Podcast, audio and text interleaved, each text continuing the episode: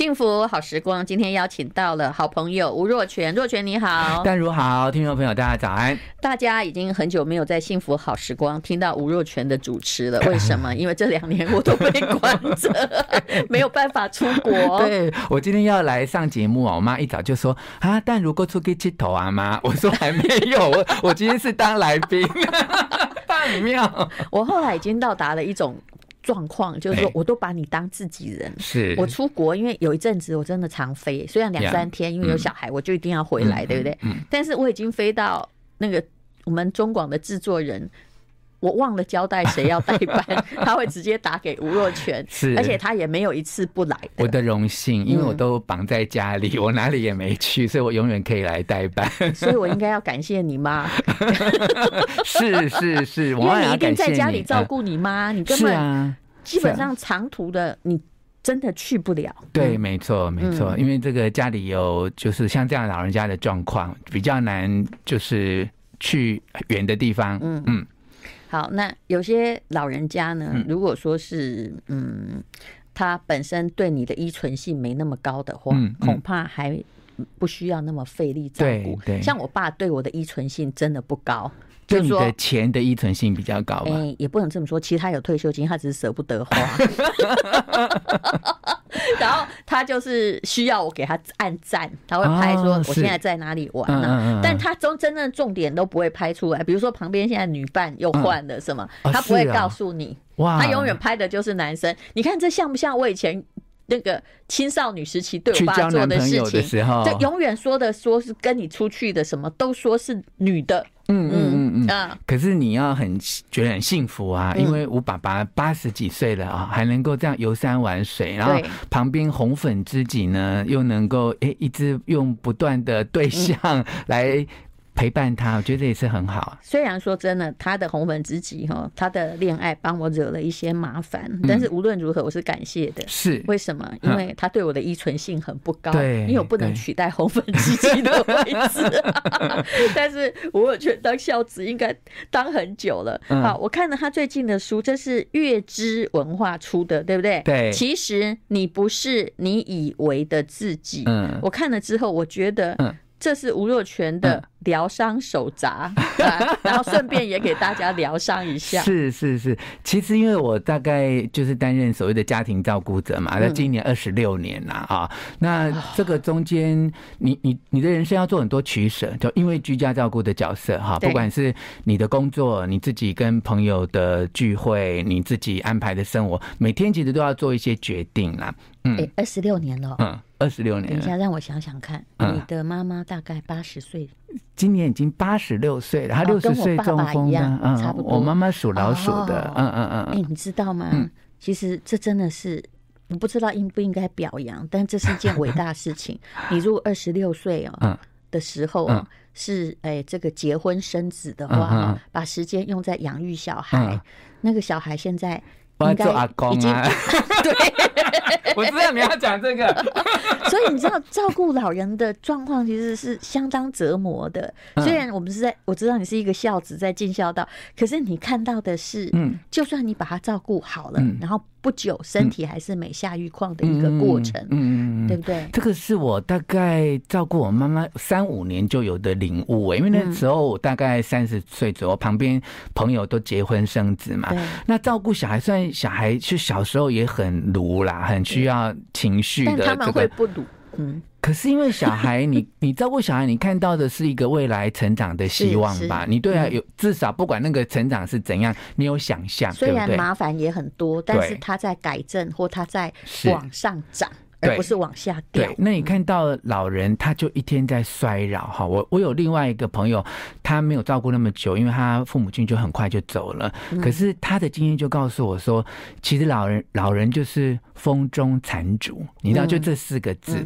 那我妈妈，你看以前中风克服了很多困难，那癌症哈，那时候也很谢谢淡如介绍一些医生的资源等等，癌症治好了，等于五年嘛，就这个了不起耶。哎，医生就宣告他。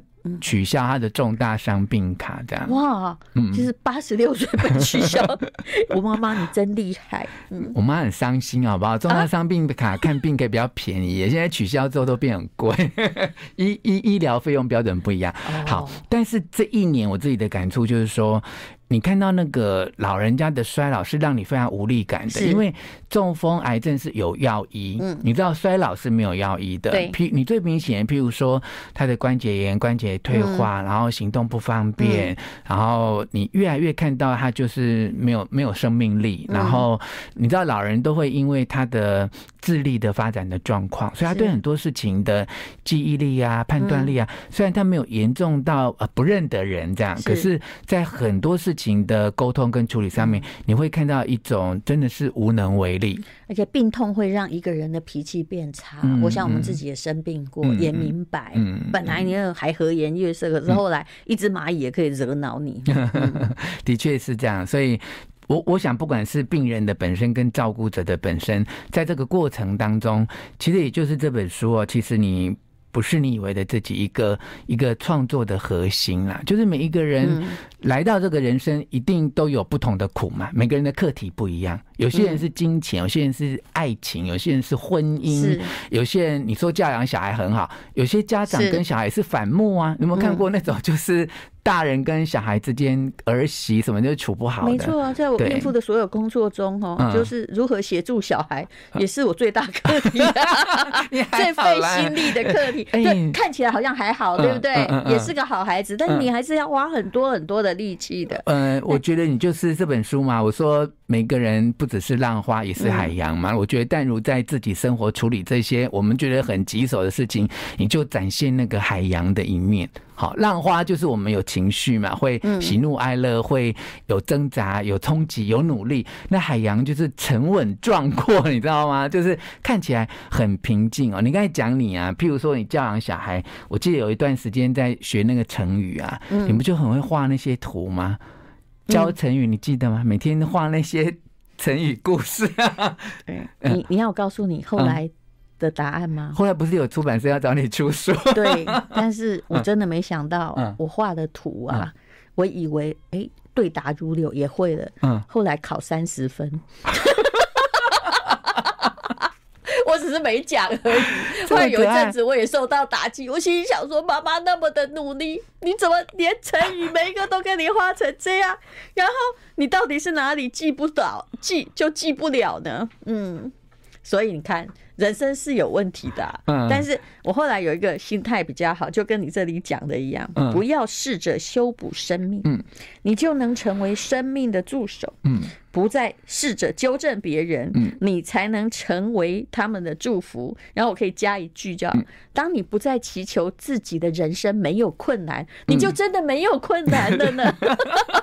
我就把它当成常态嘛，不然怎么办？好，待会再来聊。其实你不是以为的自己。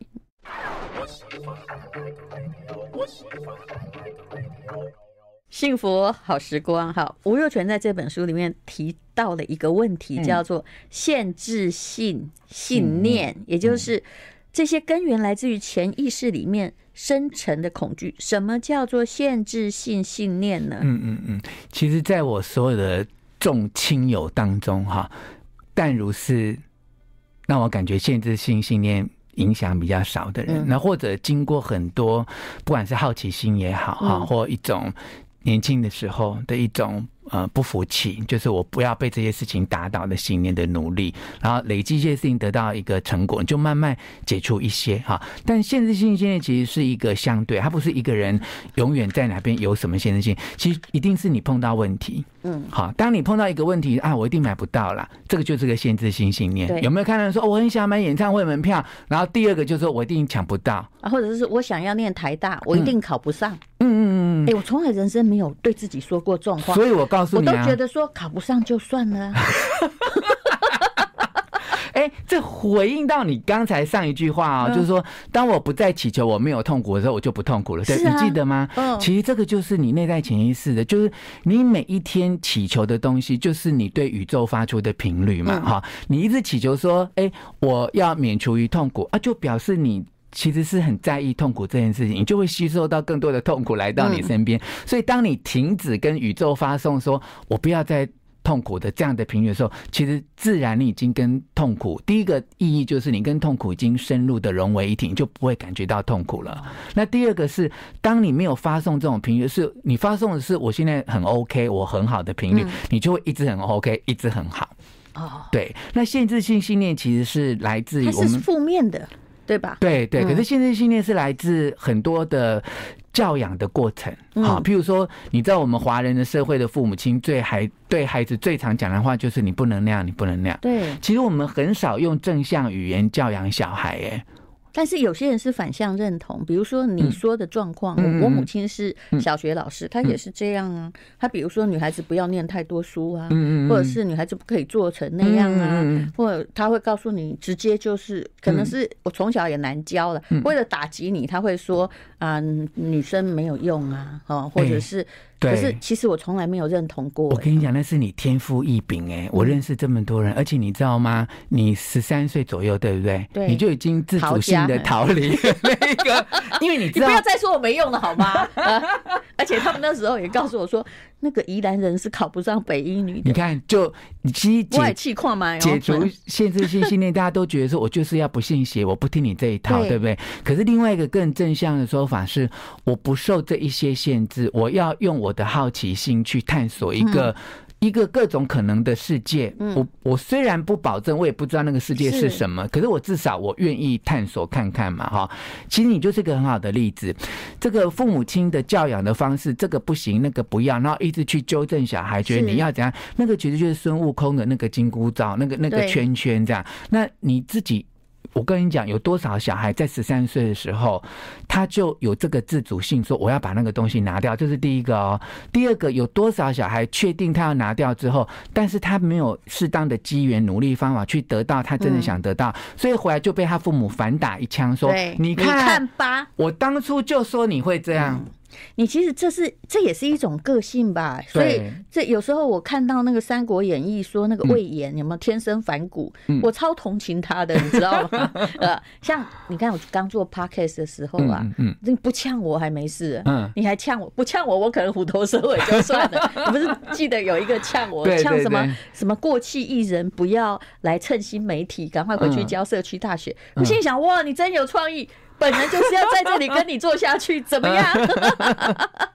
所以你刚才讲到这个反向标记嘛，啊，就呃，的确，这不管是在学潜意识啊，或在现在是有这种量子力学、神秘学，其实都讲到这个，就是当你能够有意识的善用这个反向标记，反向标记有两种，一种就像戴如说的，你觉得我不能够怎样，哎，我偏偏就要。这个试着做做看，但我也可能变成黑社会，对不对？如果你 如果你没有试成功的话，如果你想想看哦，如果你有十个反向标记，就你十个都做，十个都失败，你看你那个结果，你是不是非常的受挫跟打击？你会觉得啊，原来我都被他们说中了耶！他们说我不行，哎，我真的就是不行哎。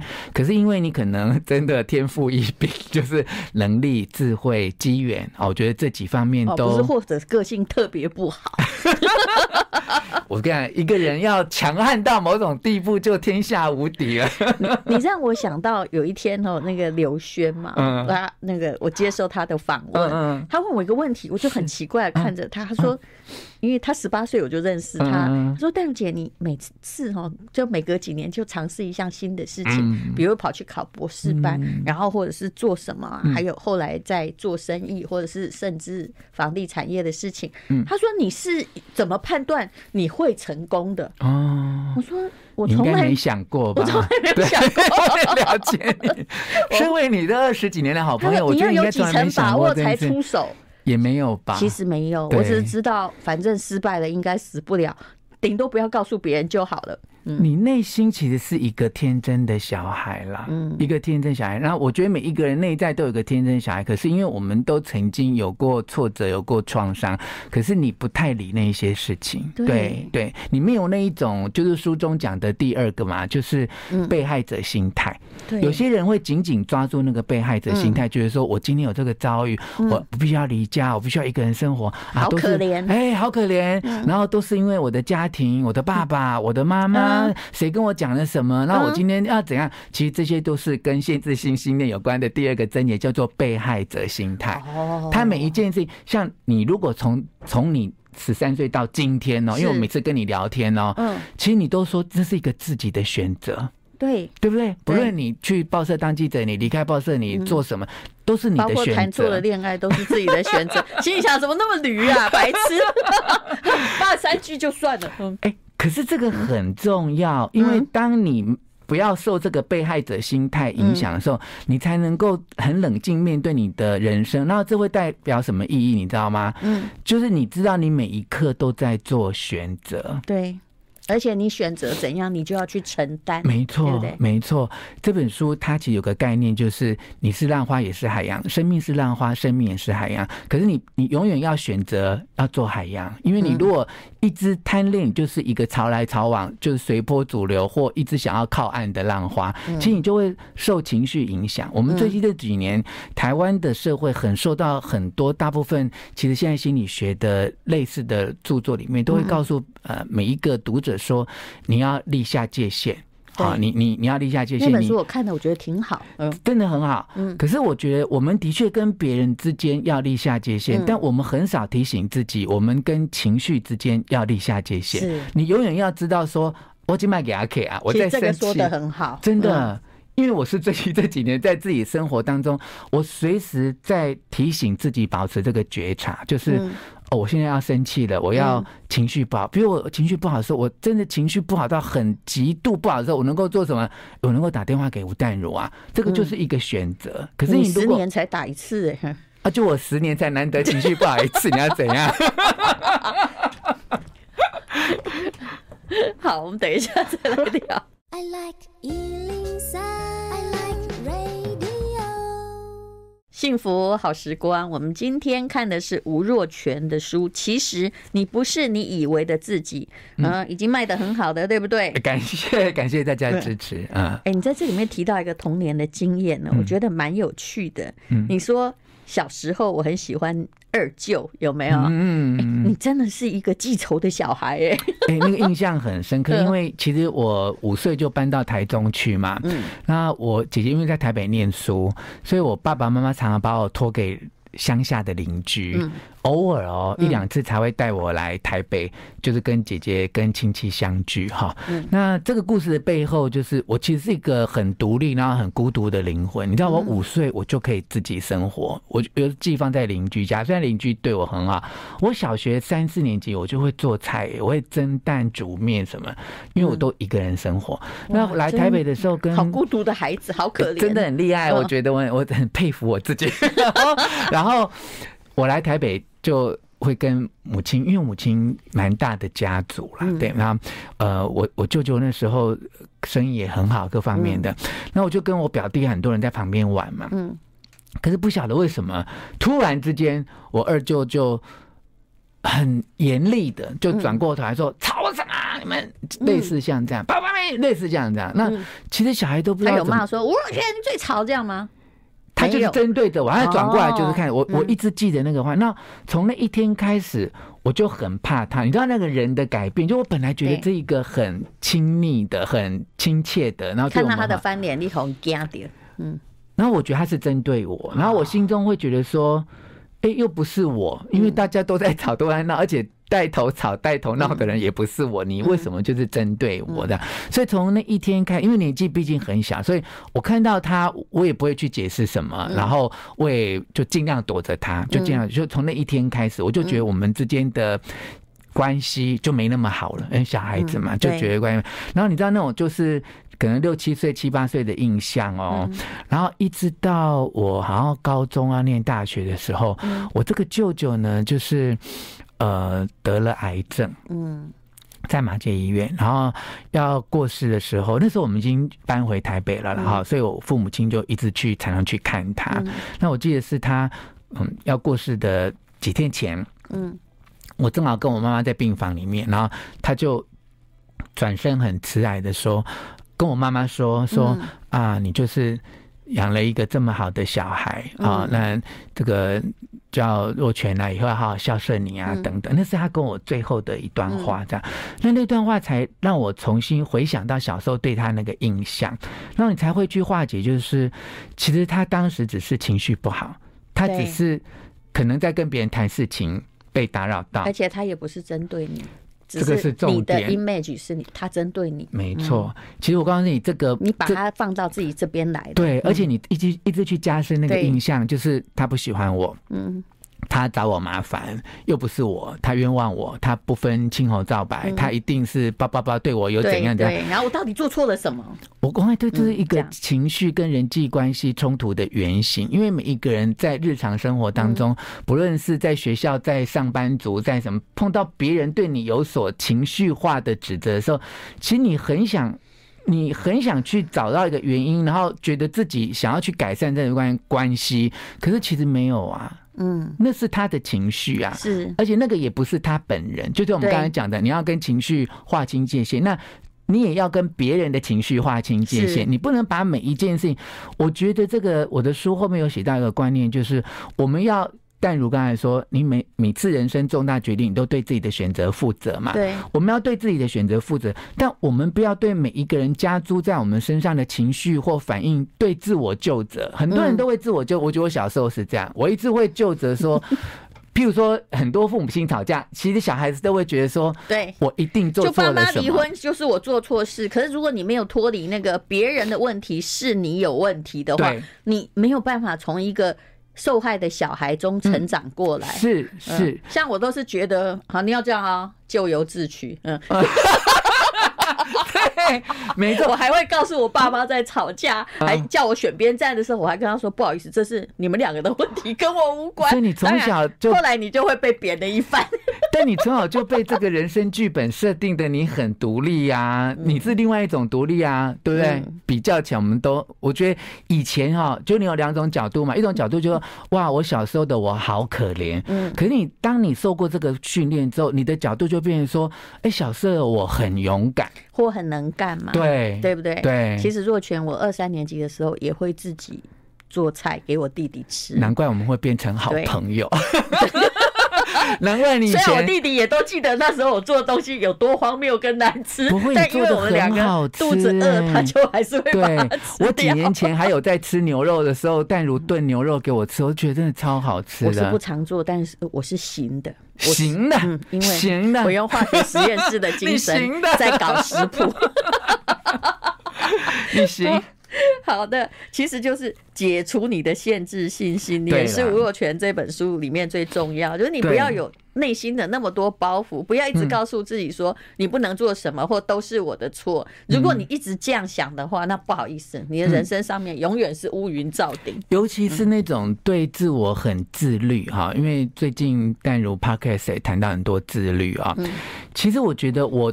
欸、你真的有听哦？嗯，有哦。我告诉你，我一直都是一个非常自律的人，可是也这是我最近这五年来一个很大的觉悟。嗯，就我们都觉得自律才会自由啊，自律才会有成功啊，自律才会叭叭叭。可你知道吗？这个自律，如果我们没有解除掉内心的限制性的信念，很多自律都只是自虐而已。对，你会变成一个自己的奴隶。对，而且老天。老天没有要你这样啊！你知道，像我以前我妈生病啊，或怎样，我妈有中风过两次，又得癌症。我每次去观世音菩萨面前，就是许愿啊、拜拜啊，我都是去去承诺那些非常自虐的事情。我从小时候都是这样，就我不能怎样，我从今天我不会怎样，我不要吃牛肉，然后我怎样，我不要这样。把那些东西都当成自己的业障，或者都把它变成一个。一个戒律嘛，嗯，对。可是你永远要知道，不论你有没有信神，嗯，神都是希望你快乐的，神都希望你能够很 enjoy 你的生活，神不会希望你不做这个，不做这个，然后借助任何的享乐去成就任何事情啊。嗯，好，我们待会儿再聊。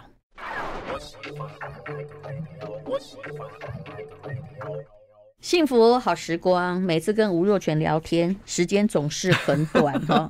这本书是月之文化出的，其实你不是以为的自己，嗯，本来就是了。你自己的剧本呢，是可以呃改变一下的。对，当你改变一下，你会发现说，其实限制你的限制你的从来不是别人。嗯，我觉得那个跟我的买股票理论是一样的。如果你决定要买个股的话，不管你听的是什么名牌，嗯，请问是人家害你的吗？没有，你自己买的吧？对，你自己说 yes 的吧？没有人代操吧？就算有人帮你代操，也是你把钱拿出去，因为钱是你的，啊，没有人可以从你口袋里面硬把你的钱抢走啊！这跟人生的选择一样。对，还有在我看起来哈，其实你是虽然是很正面的，可是你的那个自律哈，嗯，实在太自律了，嗯，不好。真的，最近才你最近才发现哦，我们早上五点一定起来跑步，我根本是个神经病。他不在，他不在于你啊几点起来做的什么啦，自律这件事情。对，其实我看你如果是基于一种恐惧嘛。我给他戏啊！我如果不运动，我会不健康，我会变胖。现在想的是一个心理的成因，更对这个数的问题。这个就是一个很负面的，因为你做任何事情是基于恐惧。对。可你如果五点起来，你真的觉得很开心，你是快乐的，你对，那就是 OK。所以自律这件事情不在于你在哪个时间点做了什么事情。我跟你讲，就像之前你知道吗？真有个。别急的吃棉花糖的理论嘛，当时候就是非常的受到大家的好评。可是后来那个实验被推翻，你知道吗？就是大家会觉得那个整个的架构跟设计有问题。就是先吃的那个小孩也未必后来会没出息。虽然我忍不住，他可能适合做别的事情啊，对，而不是忍耐，对不对？对，而且我告诉你。这个社会哈，并不像那个游戏里面设定的，说你晚二十分钟吃，就有人会给你第二块棉花糖。你知道我第一次看到那个实验的时候，我对这个非常存疑，因为他就是说，你如果熬过那二十分钟不吃完，就会得到第二个棉花糖。我告诉你我小时候的经验，我就等了四十分钟，也没有人会给我第二块棉花糖，所以我非常了解那个那个游戏设计的问题。忍耐嘛，对不对？没有意义，然后过程很无聊。对，那我觉得你能够。就是说，培养自己呃一一种自由的角度是说，我有能力不去做我想做的事情。我看我大学哦，有个上逻辑课的老师哦，他上课第一堂课第一句就问这个事情，嗯，就是说大家都自由是觉得我可以去做我想做的事情。他说，你们有没有想过，自由是你可以不去做你想做的事？哎、欸，这个是一个很很，我觉得好像来到了爱琴海的天空下，让我思考一下这个问题很深呢，很深很深，因为他就是开课的第一 第一堂课的第一句问，他就让你想一学期嘛。这，这不就是自律了吗？如果我不去做，假设我做的这件事情对我自己有害，对，比如说。晚上这个喝太多酒，嗯、对，我的自由就是我可以不要喝那么多，对不对？对对对对，而且你你不是痛苦的哦，是你有、嗯、你有你有 enjoy 在我少喝一杯，或我我少吃一一一片牛排等等的哦。其实表面上我也是个自律的人，嗯、但是我很知道，如果吴若权的自律有一百分，嗯、我大概三十。但是其实我也不想一百，你知道为什么？因为有时候过度很痛苦。是，比如说我现在哈，嗯、我其实是为了减肥，我每天跑五公里，嗯、我为了让我的有一天我真的看到哈，我的肚子真的不行了，于、嗯、是我就决定要。我还发现所有的方法之中，只有靠我自己这件事，嗯，是对的。比如叫我少吃，我也办不到，一痛苦，我不想制造自己的痛苦。于是我就这个每天晚上一定跑五公里，等那个码表到五公里，在跑步机上，我才会停下来。但是你猜我的自律性是每天吗？我的答案不是，有时候很累哦。我大概五天完成三天，嗯，就。及格而已，但我知道，如果是吴若权的话，他一定会逼自己每天，不管在任何状况下都做。哎，我今年有改，好不好？常常浮现他的雕像在我的面前。疫情之后我有改，我以前我以前是真的五天，我现在可以到四天半了。就假设我前几天因为还是九十分，好讨厌。如果我有公务家务，真的是譬如说只睡三小时，对不对哈？譬如说本来要想要跑，譬如说一小时，我就会说啊，那今天三十分钟就好，会稍微放过自己一点。那我觉得运动是 another issue。我我觉得，但如你是因为在运动当中，你体验过那种舒压，需要多巴胺，对，那种改变脑内分泌的那种 enjoy，你会觉得说运动会带给你这些好处。这已经是我们刚才讲的自律的核心哦，就是你是为了快乐，你才一个积极的因素。因为我知道我运动之后会有多巴胺，也会睡得好。对，就嗯，对你你知道吗？以前我去也不会骂老公。我以前去许愿哈，然后给老天交换的条件哈，都是我不去做我最喜欢做的事情。你知道这个很病态吗？你懂我意思吗？哎，你真的会这样？我会这样，因为我觉得我一定要割舍我某一些快乐，我才能够换取其他人的健康或什么回来。嗯，这个超自虐的头脑，真的，我从来没有许过这种愿望，所以到现在什么都吃。你看，大部分人很多的愿望去交换的条件都是这种自虐型的，所以从这个你去许愿的愿望就可以发生发现你的性格。其实我不是哎、欸，我因为后来受洗嘛，嗯，我的愿望就是哈，比如说你让我做到这些事情的话，我会去帮助更多人，我会去尽我的能力做更多事，所以我的态度比较积极，对对对，我我不会去限制自己，那找自己很大麻烦。你看你在对付你妈的时候是反向标记，你在跟神应对的时候你就是正向标记啊。哦，说的也是啊，对，嗯，好，哎，我们结束了吗？还没有，还有一段，太好了，我们待会儿再聊。I like 103, I like radio。吴若权的书，其实你不是你以为的自己。好，我们来讲原谅好了，这也是。这本书我看的时候，我就开始摘他的家具。当然，吴乐全自己也很认真，他把他的家具都用黑体字帮你先摘好。对对对，因为现在帮读者先摘好，不然读者要找很麻烦。他这里写：选择原谅，并不是为了让对方被放过，而是要让自己更好过。唯有宽恕，才能释放自己。从此不再把自己囚禁在怨恨、懊恼的苦牢中，你终将发现自己还有其他。比怨恨更好的选择，你看，这就跟你对我的观察也是一样。你看，我选择这一句，就是说我是有别的选择。我恨你干嘛呢？你谁呀你？我不如忘记你。对，所以我其实不太有仇人。有一天，我跟你讲，有一天，我我该怎么说？我这样直接讲出来。修饰一下，修饰一下。我有一个奸商朋友，他。要求我代言一个东西，可是我知道跟这个人共事一定很麻烦。嗯、我看他的种种行为，觉得他他真的是不可以共事之人。他就一直打电话给我，一直打电话给我，你知道吗？嗯嗯嗯、我就叫先叫经纪人处理，但是他也处理到。嗯，你看有人来找你代言，你竟然是可以这个态度，就是因为你知道他的前科，觉得这个人应该不会改。嗯，然后我就在想，我竟然跟我经纪人说：“哎、欸，我有什么仇人？你把这个 case 介绍给他。”我今天也回去想了半天，发现说，哎呀，真的很难找到可以介绍的仇人来当代言人。哦，对不起，讲了，是是，所以你看我是不是还算蛮容易原谅？虽然不代表我还会跟这个人合作，这是真的。嗯，但是我觉得有一些改变了，真的，因为。二十几年前哈，就我们刚认识的时候嘛，就我们都觉得啊，淡如是天蝎座的，就敢爱敢恨，对不对？哈，就不成熟。对，我不要得罪他，就很多人都会这样讲，这样不得罪也是对的啦。对，这件事情，对，就是说，其实原谅跟放过一个对方，你不去就是加。继续报复他者，其实其实是两回事啦。因为你知道吗？你原谅不原谅对方，他都好好的。你不会因为你原谅对方，他就过得爽一点；也不会因为你不原谅对方，他就不舒服。他不会，而且他对你的恨可能一无所知哦。他不所知。有些人哦，他可以做很多过分的事，正因为他觉得嗯没什么，没什么。对，所以你干嘛大惊小怪？就跟那些酸民莫名其妙来呛你几句，他就会觉得说怎么样？我就是在泄恨呢，对你也没什么。没妨害啊，我没杀你啊。嗯嗯，可是很多人啊，他之所以不原谅对方，是觉得说，哎，我原谅对方，那他不就觉得他什么事都没有吗？我们先确立一个观念哦，这比较容易出现在外遇的案件上。我们先确立一个观念哦，你原不原谅他，跟他好不好过，完全一点关系都没有啊。对，他能不能好不好过，他会不会悔过，他会不会改过，他自己的良心问题。他时间到了，他就会。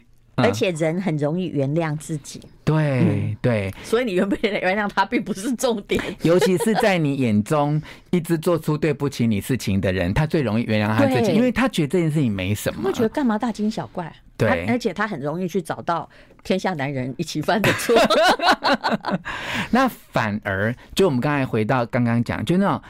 很容易自我救责的人，对，其实是最不容易原谅自己，因为他把每一件事情都揽在自己身上，明明就跟他无关。就像有一些人，哎，小孩怎样，父母怎样，他就觉得说啊，我要是早一早早五分钟带他出门，他他就不会跌倒了，是对不对？我要是晚个三分钟，他就不会碰到那个人。其实老实说，跟你没有那么直接的关系。这个我常常后来也会遇到，比如说人年纪大了就会生病，对不对？嗯嗯。啊、哦，那嗯、呃，我有一个我认识一个朋友，他爸妈明明八十几岁了，嗯，可是只要爸妈一生病，他就觉得他自己很不孝，嗯啊、呃，你知道，然后会把这个压力还分给别人，嗯嗯嗯。但是我。不知道我该不该直接跟他说，嗯，人老就是会生病，嗯、这跟你彻底没有关系。是、嗯，不管他得什么病，跟你其实没关系。嗯，我们能做的只是看我们做什么让他好过点。真的，就舒缓他至少是肉身生理上面的痛苦啦。嗯、那我书上有举一个，就是原谅不原谅自己的例子嘛。好，那是一个真实的例子，就是有一个。太太就是跟先生出去买菜了，家里要宴客。嗯，那后来就鸡蛋就忘了拿嘛，她老公就跟她讲说没关系，就就不要了。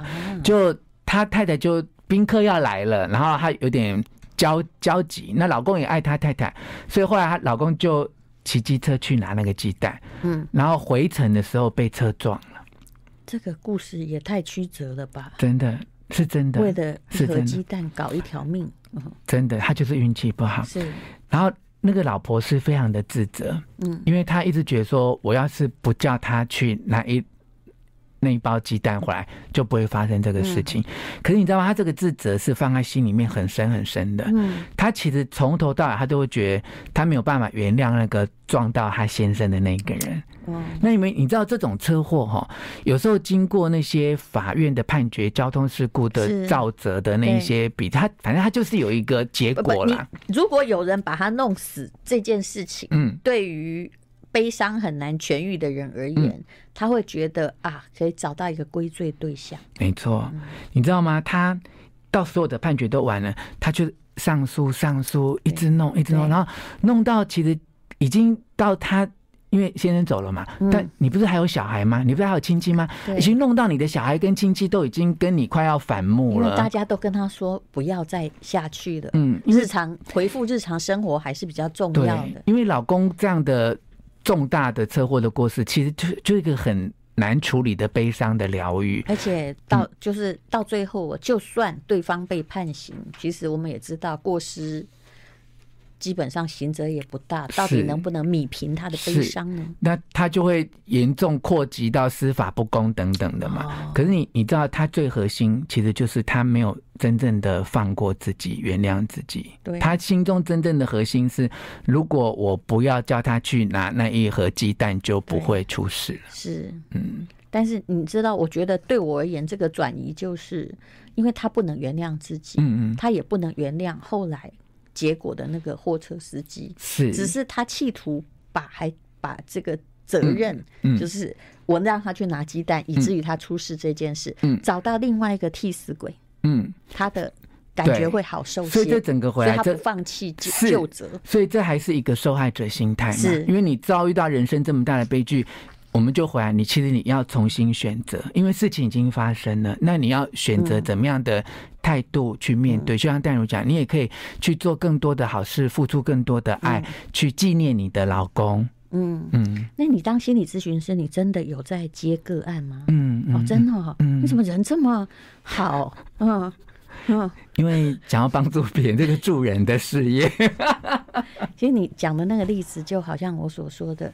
嗯，比如说你把婚姻搞砸了，也许是别人外遇，对不对？嗯。结果其实后来你也把整个家庭都搞砸了，你天怒人怨，你把孩子的教育也耽搁了，你情绪又影响到别人。有时候我们是不是可以喊咔，就是到这里，伤害到此为止呢？嗯。那我的人生还是要恢复正常，不要。其实你刚刚讲的这个人，他是在一直扩大他的伤害。嗯。好。那请大家来看这本书。其实你不是你以为的自己。从吴若权的自我的心灵疗愈中，你也可以疗愈你自己。谢谢若泉，谢谢。I like